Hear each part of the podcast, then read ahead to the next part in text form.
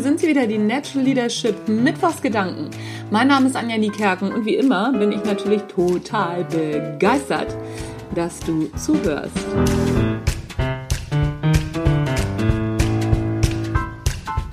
Worum soll es heute gehen? Heute soll es ums Helfen gehen. Ich habe gerade einen wahnsinnig guten Newsletter von der Kollegin Susanne Grieger-Langer bekommen.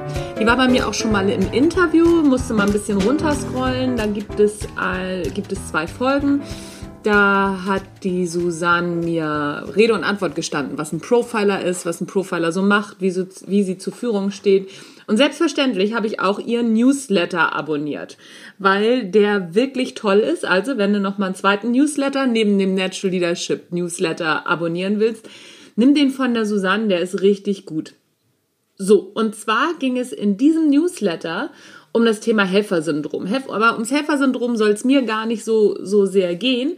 Aber sie hat da drei Fragen gestellt und die zweite Frage war, hilfst du dem Richtigen?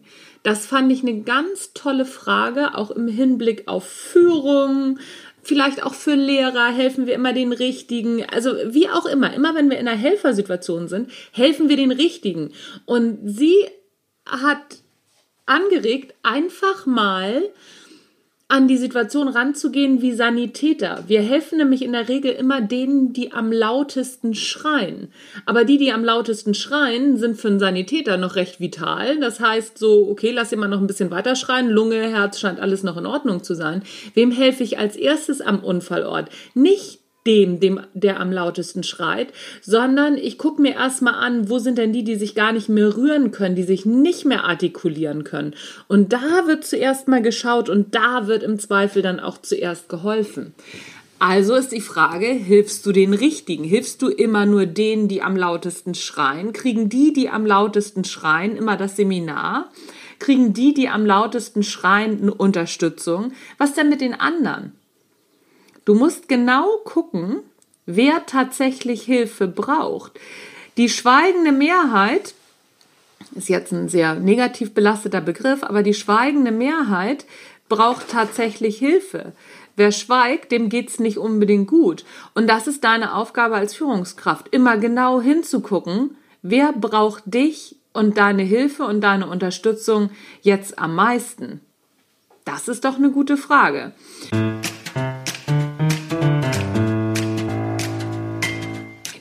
Sinne, das war's von den Natural Leadership Mittwochsgedanken. Es gibt im zweiten Halbjahr nach den Sommerferien jetzt ein neues Format und zwar das Natural Leadership Start.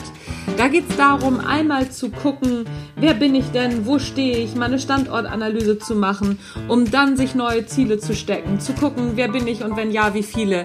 Das ist immer eine gute Frage, gerade in puncto Führung. Es ist ein Eintagesseminar Kostet nicht die Welt, kostet 199 Euro. Es sind nur 20, es gibt nur 20 Plätze pro Tagesseminar.